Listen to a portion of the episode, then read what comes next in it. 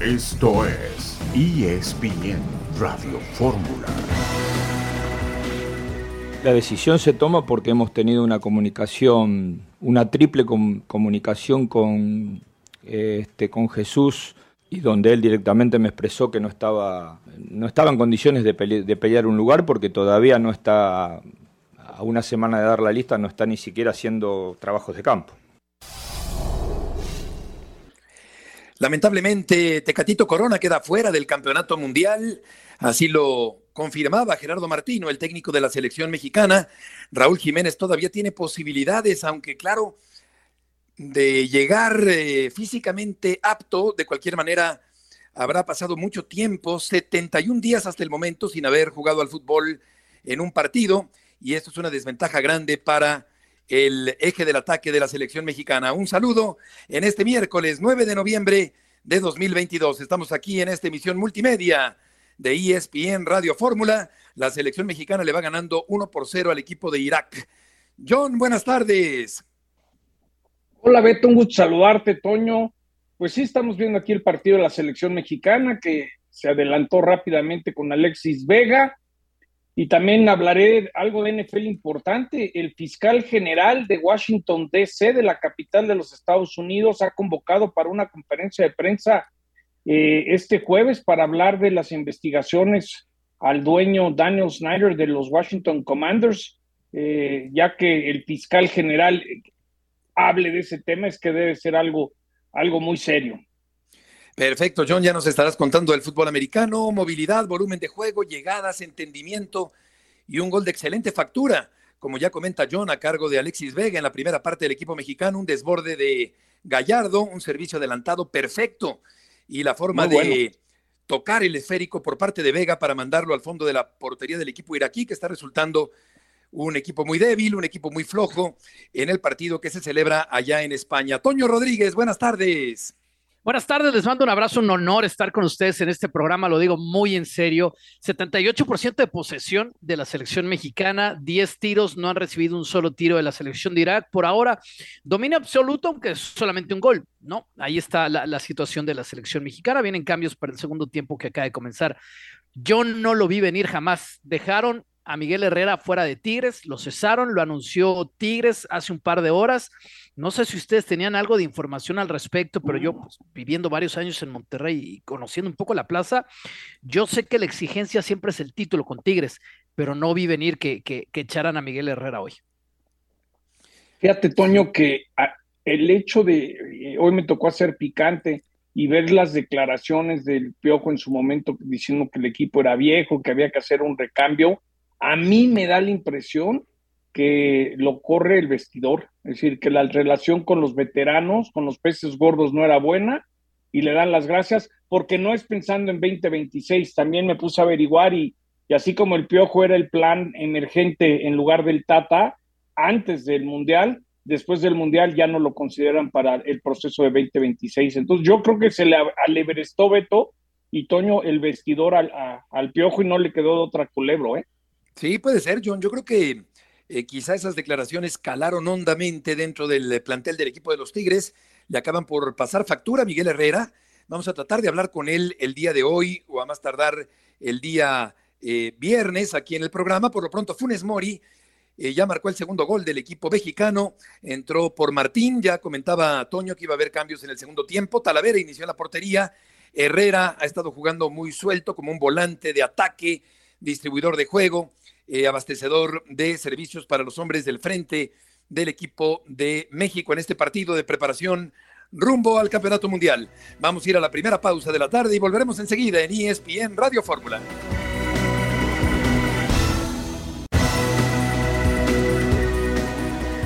Nosotros hubiéramos querido eh, que suceda lo mismo que sucedió en estos últimos dos meses con el Wolverhampton los futbolistas, entiendo yo que en una disputa máxima como es una Copa del Mundo, todos quieren estar y en realidad hay que ser un poco recíprocos con, esa situación. Me animaría a decir, pero esto no lo digo por, por mí, porque yo no soy médico, sino por lo que dicen los médicos, que la situación de Raúl era mm, más difícil en el inicio que la de Corona. Raúl, si yo tuviera que te dar una opinión apresurada, diría que está más adentro que afuera, cuando hace un mes estaba muy afuera. Y si nosotros tenemos en cuenta que todo esto se produjo porque hubo una buena comunicación con Wolverhampton, porque había comunicación directa con los médicos, porque Wolverhampton mandó un fisiatra a estar con nosotros y a trabajar esas dos semanas o tres que Raúl estuvo en el CAR. Fueron todos juntos a ver a un especialista en Los Ángeles. Había comunicación con, con el director deportivo. De alguna manera esto también marca una línea de respeto. Todos estamos por el bien del futbolista. Si alguno entiende que nosotros íbamos a hacer alguna locura de llevar a un jugador que no estaba en condiciones de jugar, está claro que estaba equivocado. Pero todo eso ayudó, si Dios quiere, que Raúl pueda estar en una Copa del Mundo. Y realmente todo eso que pasó con Wolverhampton no nos sucedió con Sevilla.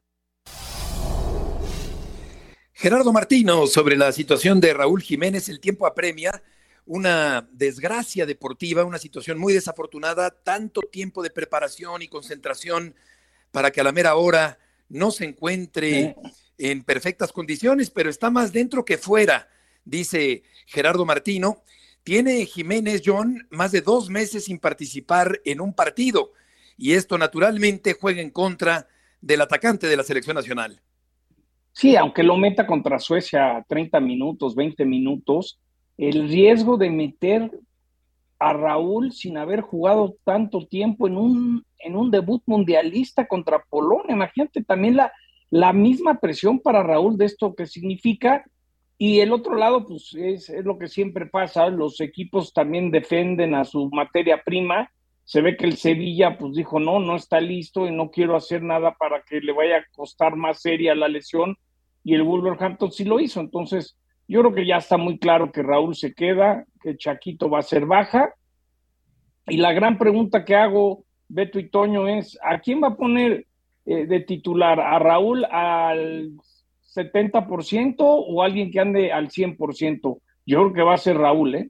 Buena pregunta. Eh, suponiendo que se recupere, eh, yo creo que lo que sucede, Toño, es que definitivamente no está en ritmo de competencia Raúl Jiménez. Yo creo que habría que inclinarse, es mi opinión, por Henry Martín, que arrancó el partido el día de hoy contra Irak allá en España. Yo voy a decir que Funes Mori, no porque yo quisiera, pero creo que es lo que va a hacer el Tata Martino. ¿Cómo le ayuda a Funes Mori haber hecho un muy buen gol hace unos minutos con la selección mexicana? Una muy buena jugada de Eric Sánchez. Ojalá que Eric Sánchez se suba a la Copa del Mundo, roba el balón, después abre para Uriel Antuna desbordando. Recién ingresó al partido Uriel Antuna, lo mismo que Funes Mori. El privilegio de Antuna de jugar con la cabeza levantada, que cuando se pone la camiseta de la selección, la verdad cambia, se ve que le va muy bien la selección a Uriel Antuna, mete esa diagonal para que Funes Mori la firme. Yo creo que que es probable que se incline por Funes Mori, tomando en cuenta que es, digamos, de, de, alguna forma su apuesta, su proyecto. Y ya lo que acabamos de escuchar del Tata, en mi opinión, básicamente nos está confirmando que Raúl Jiménez va a estar en el Mundial, como dice John, y parte de la justificación es que ya se hizo demasiado, ya se apostó demasiado por él, como para ahora cambiar de decisión. Sí, yo me inclino por Martín porque hizo un mejor torneo, metió más goles, tuvo más consistencia, más regularidad aunque a final de cuentas, como dice Toño, puede ser John que el técnico se decante por Funes Mori, lo cual a mí me parecería totalmente injusto para Martín que iniciara Funes Mori el partido contra el equipo de Polonia, pero también hay eh, aspectos de tipo de juego que en un momento dado podrían beneficiar a Funes Mori para arrancar el partido contra el equipo de Polonia el día 22. Yo, yo lo veo muy claro que la opción uno es Raúl, la opción dos es Funes Mori y Henry Martín es la opción tres eh, lo comenté el otro día en el programa cuando en el Mundial el Piojo Herrera, que por cierto el Piojo está muy sorprendido de la decisión que pasó hoy con Tigres, ya podemos hablar de ese tema más adelante, el Piojo se da cuenta antes del Mundial, me acuerdo que jugaban con Portugal ahí en Boston, en, en, el estadio Gillette, que Oribe estaba mejor que Chicharo, aunque Chicharo tenía todas las credenciales de Europa, y Oribe es el que acabó jugando y le resultó al piojo porque en el, vestidor los jugadores se dan cuenta de quién es el que anda bien y quién debe de jugar, no el preferido del técnico. Y creo que ahí puede caer en algo de que Raúl no esté al 100 eh, y de repente no juegue Henry, se le puede revertir mucho. ¿Se acuerdan cuando Chapito Montes aquí en el programa admitió que iba a la selección y, entrenaba mejor que los europeos, pero por no jugar en Europa no lo ponían? Sí.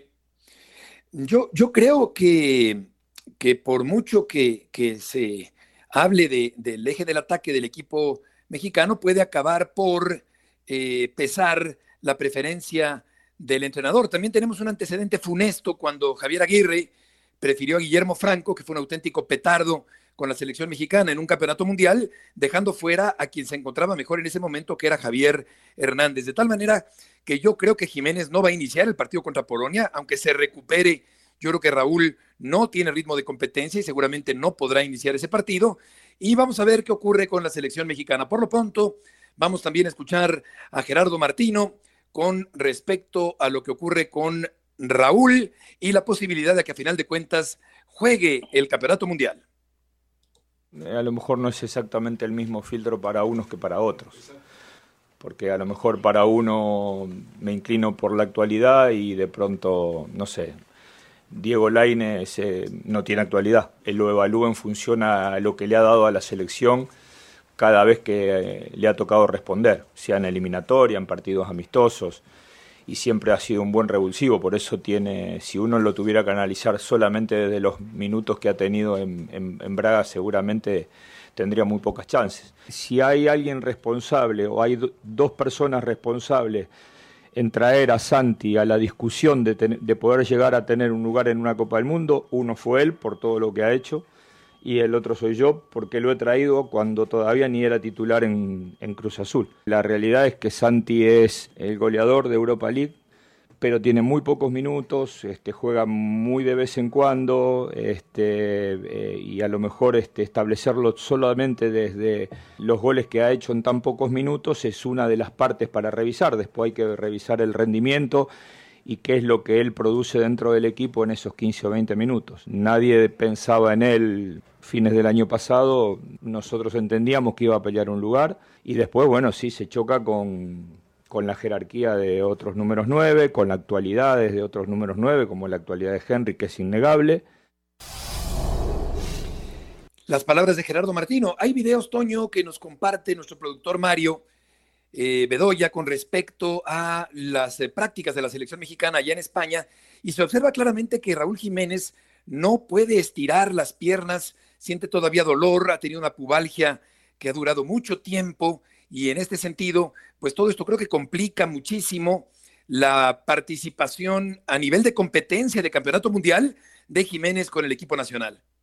Sí, aquí yo sí creo que que hay, que hay que darles el beneficio de la duda y creer en la honestidad, comenzando por Raúl Jiménez, de que esté bien y por el profesionalismo de los doctores, tanto de Wolverhampton y de la selección nacional, de que, de que esté ok para jugar. Eso quiere decir al 100% en cuanto a, a, estado físico, después el tema del ritmo. Así que sí, ya, ya, ya entiendo lo de los videos, pero yo, yo prefiero darle el beneficio de la duda a todo este cuerpo disciplinario, ¿no? Médicos, técnicos, comenzando por Raúl, que por lo menos físicamente ya está bien con lo que todos entendemos de del padecimiento que tiene, ¿no? La pubalgia que todos nuestros compañeros nos dicen que es súper traicionera, que no vas a saber si, si estás bien hasta el momento de, calentar y meterte, meterte al terreno de juego. Pero, pero ya se la jugó, ¿eh? Ya se la jugó con pues Raúl, es decir, es que lo dice claro. Que, que se truene, Toño, ¿no? Que entre y a los 15 minutos cambio. Y luego, y luego una expulsión de tu 9. Y, y, escuchar al Tata decir que ha usado a Henry que diga al Chucky, a Alvarado, a Vega de nueve, para mí es una falta de respeto hasta para otros nueve del pues fútbol mexicano. Pues sí, Beto, yo, y además es ceder ventajas, ¿no? Entrar a jugar sin estar al 100% es dar ventajas al contrincante y eso no se puede hacer en un campeonato mundial. Sería un pecado mortal por parte del entrenador. Yo en este sentido veo prácticamente fuera a Raúl con respecto, por lo pronto, al partido inicial que será el día 22 de este mes contra la escuadra de Polonia. Así que vamos a ver por quién se decanta. Yo creo que el gol que acaba de meter Funes Mori, pues eh, son, eh, es, un, es un factor que, que, ayuda, sin duda, a Funes Mori para fortalecer su figura como un candidato para ser titular, por mucho que algunos pensemos que los naturalizados son un mero espejismo. Claro. Los naturalizados yo creo que no resuelven nada con respecto a una mejoría de fondo de un fútbol representado en un campeonato mundial. Pero bueno, ahí está Funes Mori y por lo pronto pues ya mete un gol John que le viene muy bien al argentino naturalizado mexicano.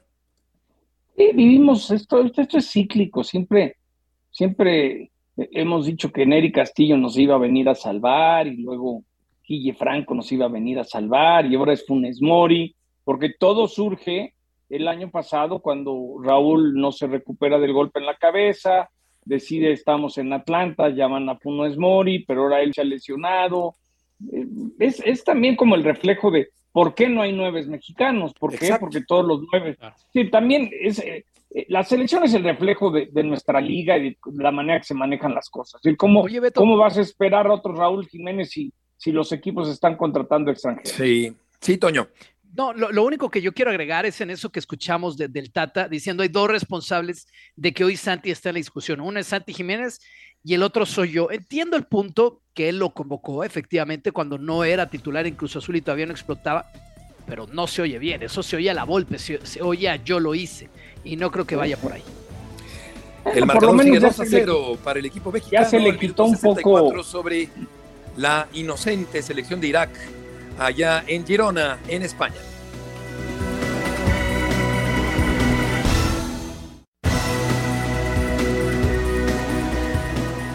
Para un cambio generacional. A mí me va a tocar, o a otro, que venga, si no soy yo, el recambio generacional de este equipo que ganó todo en 10 años, pero que sea su viejo. Quiero aclarar, yo no comparto las declaraciones de, Miguel, por supuesto que no. Promedio de edad del, del, equipo ahí está. Mucha gente de, de estos ya tienen 35, 37, 34. O sea, somos la segunda, la segunda planilla más grande del, torneo. El plantel, pues yo creo que hemos ido rejuveneciendo este plantel, ¿no? A de cuentas han llegado muchos jugadores jóvenes a lo largo de los últimos torneos. Guiñac es eterno, ningún jugador en el mundo es eterno. La gente se molesta porque de repente sacas a un jugador o a otro y empiezas a tratar de rejuvenecer al equipo y, se molestan, pero bueno, pues a alguien le va a tocar. Y si no sabía, el que venga. La voz de Miguel Herrera, cesado como técnico del equipo de los Tigres, la selección mexicana navega sobre aguas tranquilas, va ganando 3-0 a Irak, allá en Girona, en España, Vega, Funes Mori y Romo, los anotadores de los goles del equipo mexicano. Eh, Culebro difería, eh, Mauricio Culebro, de Miguel Herrera, cese fulminante de Miguel Herrera como técnico de los Tigres el día de hoy. Miguel, que según acabamos de escuchar, intentaba rejuvenecer paulatinamente la plantilla del equipo de los Tigres un trabuco, una potencia a nivel continental, un equipo que otra vez no llegó a la final del fútbol mexicano y un técnico de indiscutible capacidad que resultó también, John, aparte de lo que decías del vestidor, muy presionado, fuertemente presionado por la afición del equipo de los Tigres allá en el volcán. Pero el hecho de, escuchar a Culebro que salió a, desmentir o dar otro punto de vista en lo que dijo un, un, rompimiento, ¿no? Te dice muchísimo porque Culebro cuando lo invita a Cemex con todo lo que había pasado de malos manejos y que ya no querían que estuviera el Tuca, el Garza y todo ese rollo. Y, Culebro trae a su gente toda la confianza. Hay que recordar que Culebro fue el chivo expiatorio cuando no se jugó el partido de la NFL, a él le costó la chamba en el Azteca, increíblemente, pero bueno, así fue lo que pasó. Pero el hecho de que sale Culebro a, a decir algo contrario públicamente del Piojo, pues te dice que hay un rompimiento y si el Piojo, a mí el Piojo me ha dicho que está sorprendido de la decisión, yo creo que sí tiene que ver esta declaración y, yo creo que Guiñac y, otros jugadores en un vestidor muy pesado se quejaron y le costó la chamba al técnico, aunque sea Miguel el Piojo Herrera, ¿eh? Puede ser. Mentiras no dijo. Sí, tú preguntabas, Toño, si, si lo, lo veíamos venir. Yo creo que quedó en suspenso con la carpeta de análisis abierta y hoy se da, Toño, la noticia de que Miguel Herrera queda fuera del equipo de los Tigres. Que mentiras no dijo. O sea, Guiñac cumple 37 este mes de diciembre. En un mes Guiñac está cumpliendo 37 años. No, no les llamó mal jugadores, no les llamó falta de ambición, no les llamó que ya se les acabó la carrera. No, quizás la palabra viejo no gusta, pero se entiende que ya es un tema de, edad para un futbolista, 37 años. Nahuel Guzmán tiene 36 años. Guido, claro, jugadores que van entrando ya en la veteranía. Vamos a saludar a Héctor Tello allá en Monterrey. Héctor, gusto en saludarte. ¿Cómo estás, Beto? Gusto igualmente para, un saludo también para Toño, para John. Y evidentemente sí es una noticia que, que sorprende, sobre todo porque pues eh, está en víspera la planeación de la próxima temporada. incluso eh, nos pudimos enterar hace un rato que la junta que se tenía hoy, que, que bueno, bueno, en la que estuvo presente Mauricio Culebro, estuvo presente Antonio Sancho y, Miguel Herrera, pues era en un principio eh, pactada para este día para ver eh, la posibilidad de cerrar eh, refuerzos ya la próxima semana. Y bueno, cambió el tema totalmente, pues al ser notificado Miguel Herrera que pues quedaba fuera de la dirección técnica del equipo. hay factores, me parece que más allá del análisis en los números, en los tres torneos en los que dirigió, que terminaron por no gustar no solamente a la directiva que está aquí en las oficinas del Estado Universitario, eh, al pues enlace de Cemex eh, con Sinergia Deportiva, que hay pues un pequeño grupo, vamos a llamarlo así, un consejo que también eh, toma determinaciones importantes, que bueno pues tenían ese ese esa inconformidad sobre ciertas situaciones con, con Miguel Herrera, el, quizás no tener un lineamiento total sobre las indicaciones del, del, manejo de, de, las conferencias de prensa, de las entrevistas, eh, de los compromisos comerciales que tiene Miguel, el caso también, el, compromiso que hizo para ser analista de, una cadena televisora en, en Qatar. Hubo situaciones eh, puntuales que pesaron más eh, que el tema del análisis deportivo, que me parece que cumple, los números son muy buenos de Miguel Herrera en estos tres torneos. Sí, un hombre explosivo, mediático, polémico, capaz, a veces desenfrenado. Y vamos a escuchar a Mauricio Culebro, director deportivo del equipo de los Tigres. Muy, muy breve, como, como les comenté hace unas semanas aquí terminando el torneo, estábamos iniciando un periodo de evaluación, el periodo de evaluación concluyó y la decisión, bueno, ya la conocen. Entonces, que sepan que trabajamos institucionalmente, fue una evaluación, se les dijo, no, yo, yo creo que lo comuniqué que era un periodo de evaluación, se concluyó la evaluación y, esa es la noticia. Entonces, este... ¿Cuándo se estará dando ya el anuncio? Bueno, estamos, tenemos opciones, estamos trabajando, estamos avanzados, pero ahorita queremos ser muy respetuosos con el tema de la, de la final femenil. Entonces yo creo que terminando la, la final femenil este, estaremos anunciando algo. Y este es, es, todo lo que voy a decir hoy. Este, gracias por haber venido.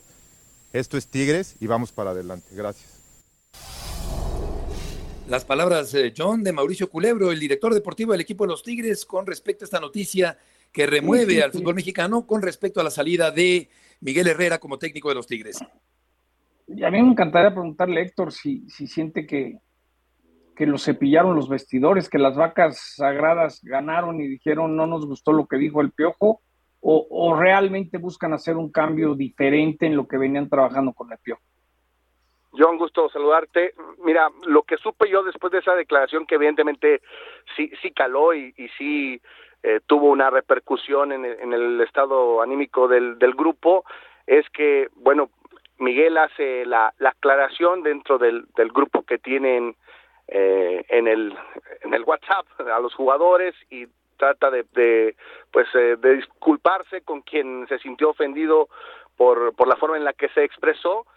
Y lo que sé es que el, apoyo que tenía dentro del, grupo de jugadores eh, muy importantes con mucho peso en el vestidor se mantenía te voy a decir el, nombre de Nahuel Guzmán, de Guido Pizarro, de André Pierre Gignac, estaban con Miguel Herrera, están eh, sorprendidos eh, con, esta noticia, pero creo que es un cúmulo, John, de, de situaciones en las que no, no fue tanto la molestia del plantel, sino de la gente que, que está en la cementera y que tiene un vínculo en las decisiones con el club, ¿no? En el, en el famoso comité enlace Cemex Sinergia, esta decisión eh, me parece que, se toma desde, desde esas esferas.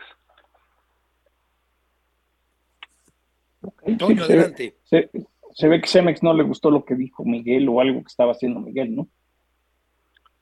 Sí, eh, Héctor, te mando un abrazo con, con, mucho cariño. Tomando en cuenta el poder que tiene Tigres en muchos sentidos, ¿por dónde viene entonces? ¿Un regreso del Tuca o por dónde viene?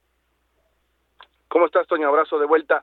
Eh, creo que el, mensaje que ellos han dado en, los cambios importantes en la historia reciente de Tigres es ir por una noticia que sacuda al mercado. Esa ha sido la tendencia cuando se va eh, Ricardo Ferretti, antes de tener el entrenador, eh, avientan el bombazo de Florian Tobán, campeón del mundo en Rusia 2018, después traen un técnico eh, muy mediático y con eh, pues la jerarquía para lo que muchos veían el técnico idóneo para dirigir a Tigres, Miguel Herrera, y no creo que vayan por un técnico de un perfil menor, van a ir por un entrenador que pueda tener esa jerarquía, ese peso sobre un, vestidor que tiene nombres de, de, de mucha importancia y con mucha experiencia, no creo que vayan a ir por un, entrenador joven o de, menor experiencia que Miguel Herrera.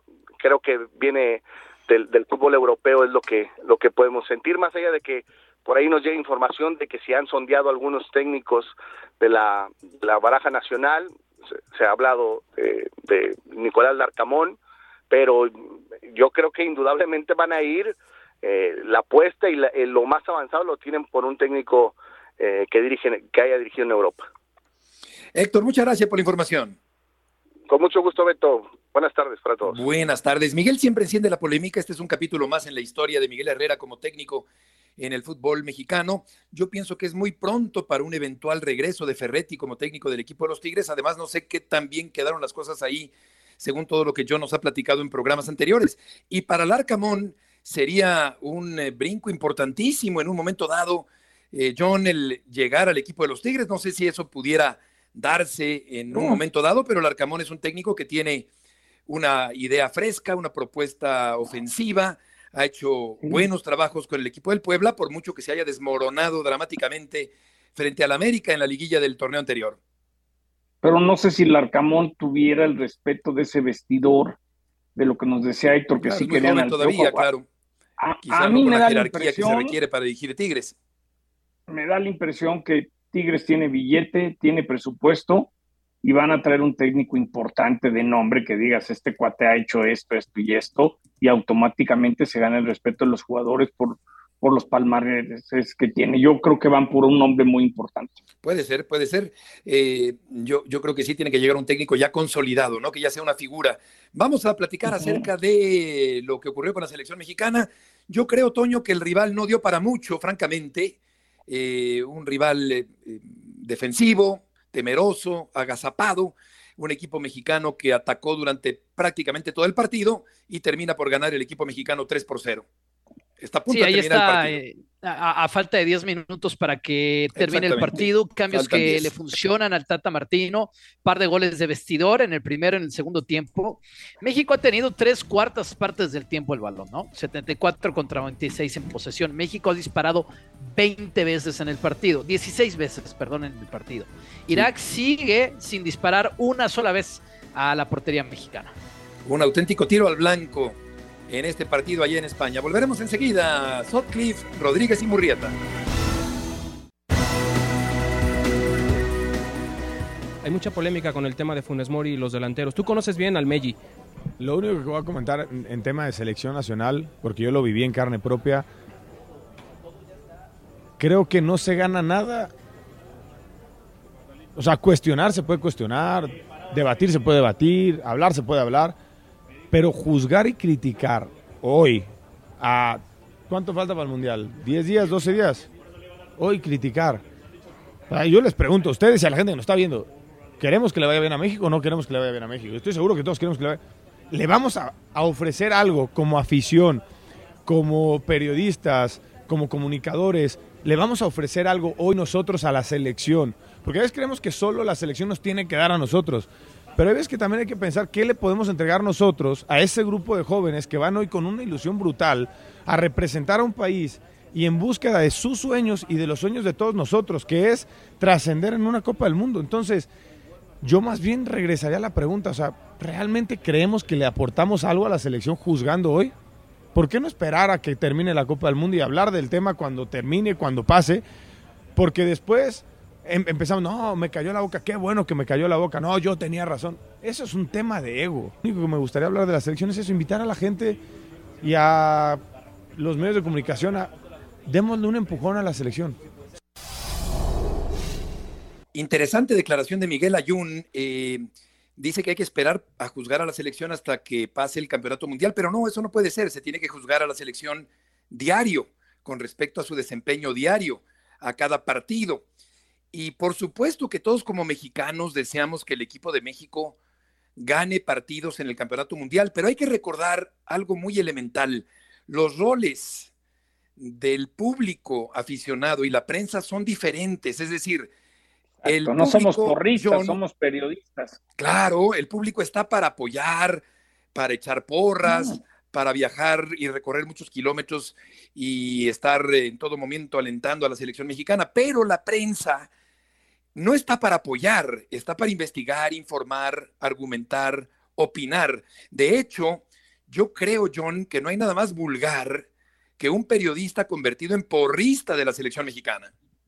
Sí, sí, sí. A ver, yo, les digo algo que, estoy viendo. Por primera vez por la NFL no voy a un mundial, pero quiero que le vaya bien a México.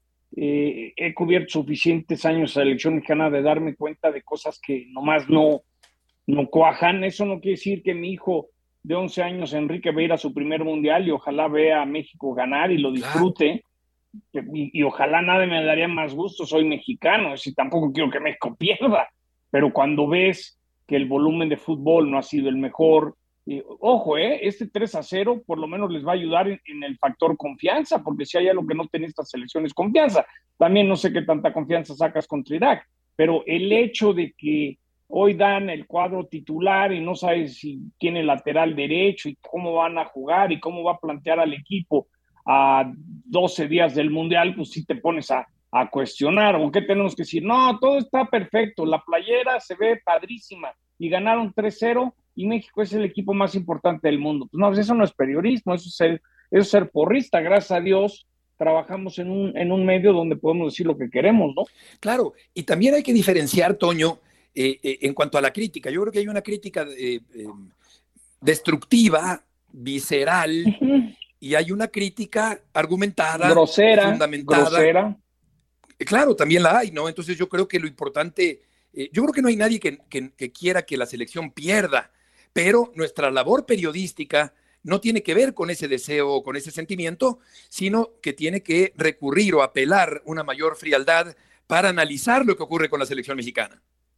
Por supuesto, aunque yo, yo no le doy el punto a Miguel Ayun por todo lo que ustedes acaban de decir, hay que entender de dónde vienen, ¿no? Son personas y desde el punto de vista humano en una concentración muchas veces pasa que somos nosotros contra el mundo, ¿no? Y el Tata se ha encargado de ser ese, ese grupo sagrado que quiere blindar pase lo que pase, ¿no? Nosotros, nuestras familias, la federación contra todo el mundo y el que nos tire, el que no nos apoye, el que nos critique, es una especie de nuestro enemigo, ¿no? Eso le ha funcionado a equipos muy exitosos, como fue el equipo de Michael Jordan, el NBA en su momento, los Chicago Bulls tenían esta idea, ¿no? De, nosotros contra el mundo y se peleaban mucho con la prensa, con lo que ustedes acaban de decir, completamente de acuerdo. Y además creo que por lo menos lo que se ha hecho en este programa, en este programa, que además es uno de los más centrados que hay en el mercado de, del comentario deportivo en todo, en todo el país, pues ha sido que no convoque a Santi, pero o que no lleve a Santi, la posibilidad de que recorte a Santi, que creo que es un argumento bastante, bastante prudente de hacer, ¿no? Y, lo otro, yo he criticado por lo menos, eh, y yo asumo mis palabras, que ya es un proceso fracasado el del Tata Martino, por lo que perdió con Estados Unidos en la Copa Oro, en, la, Nations League, eh, este no le cae directamente al Tata, pero Juegos Olímpicos, Mundiales Juveniles y es todo eso, todo eso junto son fracasos muy grandes ya consumados de la federación. Sí, eso antes del Campeonato Mundial. César Caballero, entrevistaste a Layun, muy interesante lo que dice Layun, muy polémico también. César, gusto en saludarte. Hola Beto, ¿cómo estás? El gusto es todo mío. Sí, la verdad es que una plática muy interesante la que tuvimos con Miguel Ayun, un hombre que está eh, tratando de definir su futuro deportivo, tiene contrato con la América hasta diciembre, no sabe si va a continuar y es por eso también que ha comenzado ya con otros emprendimientos y otros negocios para ver qué es lo que pasa más adelante. Decía Miguel, que hay que apoyar a la selección mexicana, que eh, Gerardo Martínez está ahí para tomar decisiones y que las cuentas deben venir hasta el final de que termine la Copa del Mundo. Esa es la percepción que él tiene. Él que fue dos veces mundialista afirma que lo más importante es que ya en estos momentos, a días de que se dispute el mundial, tendríamos que estar hablando de un clima de apoyo para la selección mexicana y que de alguna manera esto también pueda fortalecer al equipo de cara al inicio de la Copa del Mundo. Decía también, bueno, que no podemos achicarnos ante ningún rival, eh, que no podemos eh, lamentarnos por el gol que Lewandowski todavía no nos mete, ni tampoco lamentarnos por la goleada que Argentina todavía no nos mete. La verdad es que la Jun hoy salió a dar un mensaje de positivismo total para esta selección mexicana que en estos momentos llega inmersa en un clima de pesimismo ante la cita más importante que tienen en este proceso mundialista. Sí, totalmente, César. Eh, yo creo que el apoyo proviene de la afición y de los patrocinadores, pero no necesariamente de la prensa, que tiene otro rol. Y luego ya, claro, César, hay muchos matices y muchas formas de entender el periodismo y muchas formas de desbrozar la información y de emitir puntos de vista con respecto a un producto tan importante desde el punto de vista comercial como es la selección mexicana, que también desde luego tiene una importancia enorme en lo deportivo para tratar de hacer un buen papel, César, en el Campeonato Mundial. Tienes toda la razón, Beto. La verdad es que nosotros como prensa, bueno, tenemos que señalar lo que está bien y lo que está mal. Es imposible no cuestionar a un Gerardo Martino que prácticamente descarta a Santiago Jiménez por hablar de que no tiene minutos de juego cuando jugó más que Funes Mori, jugó más que Raúl Jiménez, tiene más goles que estos dos futbolistas. Santi tiene 12 goles en el semestre seis los hizo en México, seis los hizo ya en Europa, entonces eso te habla de que quizás no, no es un titular indiscutible de 90 minutos, pero que cuando está lo aprovecha y que eso tiene que ser lo más importante. Al final de cuentas, ustedes saben, son hombres de fútbol, son hombres de periodismo, el mundial es de momentos y el que mejor llega en ese momento generalmente termina haciendo mejor las cosas. También ese tipo de situaciones se tienen que señalar. Yo entiendo a Miguel Ayón, que es un tipo súper positivo, es un tipo que siempre tira para adelante a favor del equipo donde esté, pero hay cosas que no se pueden evitar y al final de cuentas, solo el tiempo dirá si es que Gerardo Martino vino aquí a hacer un papel nada decoroso que podría ser un retroceso para nuestro fútbol o si las decisiones que tomó fueron las adecuadas y podremos festejar algo importante en un par de semanas. Exacto, la selección se ve muy diferente desde la tribuna periodística que desde la parte de los jugadores que integran o han integrado a la selección mexicana. César, muchas gracias por la información. Saludos, Beto. Nada más comentarte. Miguel tiene contrato hasta diciembre con América. Se va a presentar el 28 de noviembre y en esa semana definirá si es que se mantiene en Cuapa o toma camino por otro lado. Perfecto, César. Que te vaya muy bien. Abrazo grande. Igualmente, buenas tardes. Con respecto a Irak, eh, Antuna va a cobrar un penalti en este momento para el equipo mexicano. Yo creo que no ha sido un sinodal muy fuerte, John. No ha sido un equipo que oponga resistencia. Ha sido un equipo muy inocente, muy defensivo eh, con muy poco atrevimiento y en este sentido no creo que haya resultado algo muy importante en términos de conclusiones para la selección mexicana que ya va ganando 4 por 0. Yo te diría que, tomando en cuenta que FIFA también ya metió mano de cuántos partidos puedas poner antes de, un mundial, que el Tata lo veía como un, como un interescuadras, como un amistoso a puerta cerrada, pero esto se hizo público por, el negocio que es México y, televisar. Mira, Beto, como, como han estado jugando últimamente, por lo menos sacaron confianza. Si esto le sirve al Tata para sacar alguna conclusión de quién se queda y quién se va, no lo vería más allá de lo que es un partido extra ahí de preparación. No es como en otros procesos que enfrentabas Italia y enfrentabas Holanda antes del Mundial. Esas cosas han cambiado, la FIFA no lo permite. Entonces, ni, ni voy a decir que la selección se vio wow, ni de que tampoco le sirvió, porque creo que es un vil partido de preparación sin tener que darle tanta importancia. Es la verdad. Un vil partido de preparación, sí. Sí, realmente, pues fue un entrenamiento, vamos a decir, Toño, por parte del equipo de México, una victoria predecible, un buen funcionamiento, volumen de juego, llegadas. Irak tenía cierto parecido con Arabia Saudita, pero yo creo que Arabia Saudita va a ser mucho más complicado que el equipo de Irak. Sí, el tema está en eso, ¿no? ¿Qué, qué tanto vas a pensar?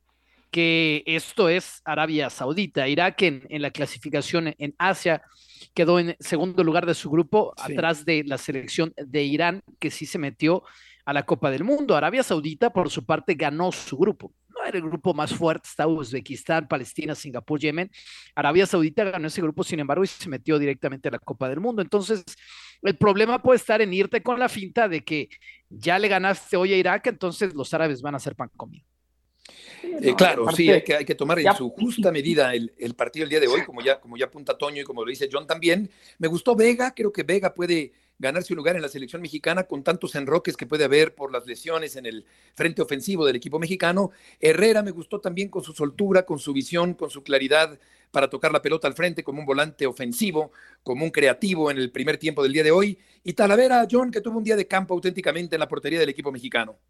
Sí, y yo creo que lo de Funes Mori, a ver, estemos de acuerdo en quién juega y no nos guste o sí nos guste, pero si Funes Mori va, va, a jugar y yo creo que sí va a tener minutos importantes en el Mundial, un par de goles, tener confianza, encontrarse con el gol, porque yo sí creo que Funes Mori es un buen jugador. Yo creo que las lesiones, lo que no sé de Funes Mori es si es de esos jugadores que cuando viste la playera de su equipo es uno y cuando viste la selección es otro. Funes Mori no ha, no ha dado lo que tendría que haberle dado a esta selección el hecho de naturalizarlo. Ojalá, ¿por qué no pensar que Funes Mori puede ser una grata sorpresa en el Mundial?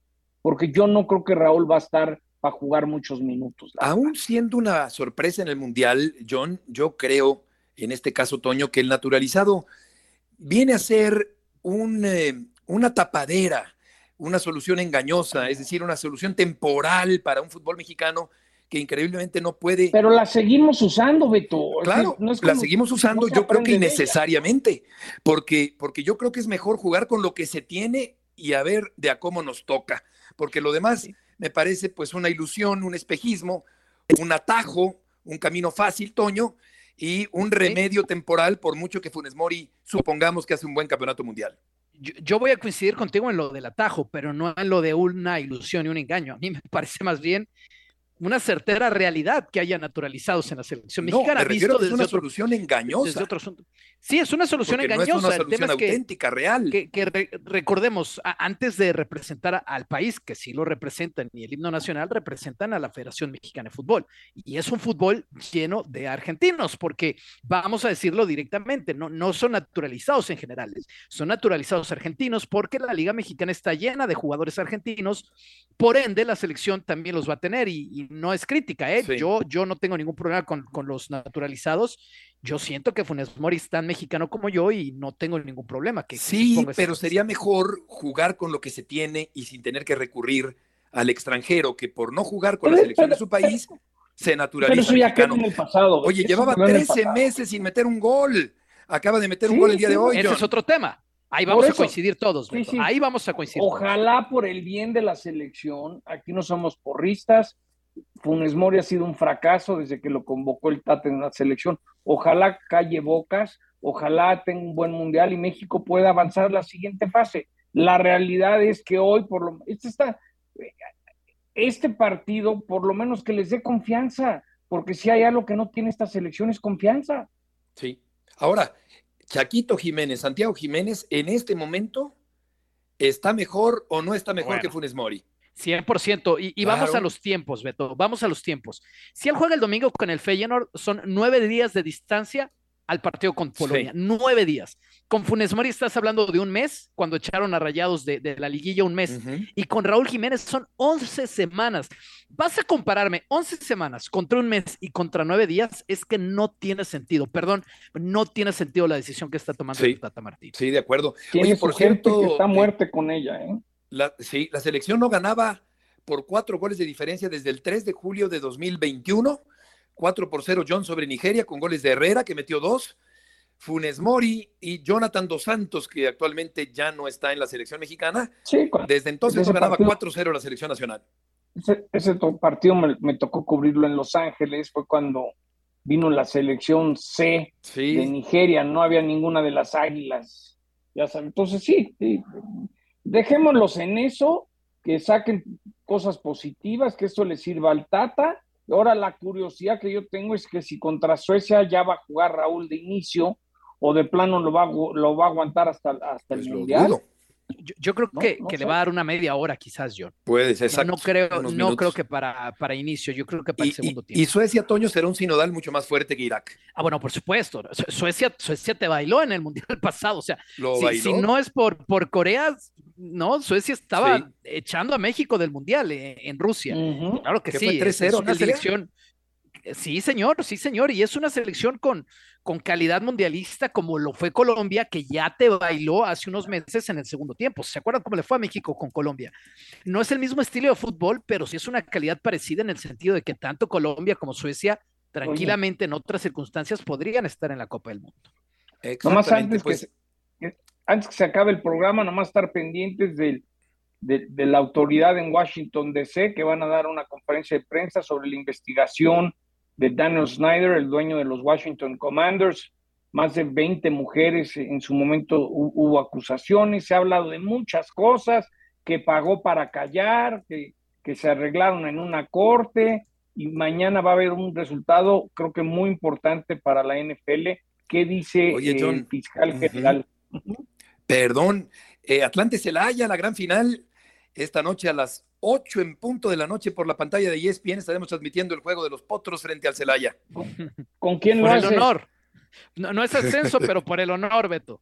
Oye, y luego el domingo, perdón, el sábado, en la cancha de Celaya a las 5 de la tarde. Vega, Funes Mori, Gallardo, según la FIFA, el tercer gol, y Antuna, de penalti a 11 días del Mundial. México le gana cuatro goles por cero al conjunto de Irak rumbo al Mundial y queda solamente un partido de preparación antes del primer encuentro de la selección mexicana contra Polonia, martes 22 de noviembre en el Campeonato Mundial de Qatar. Estamos llegando al final del programa. Gracias por acompañarnos.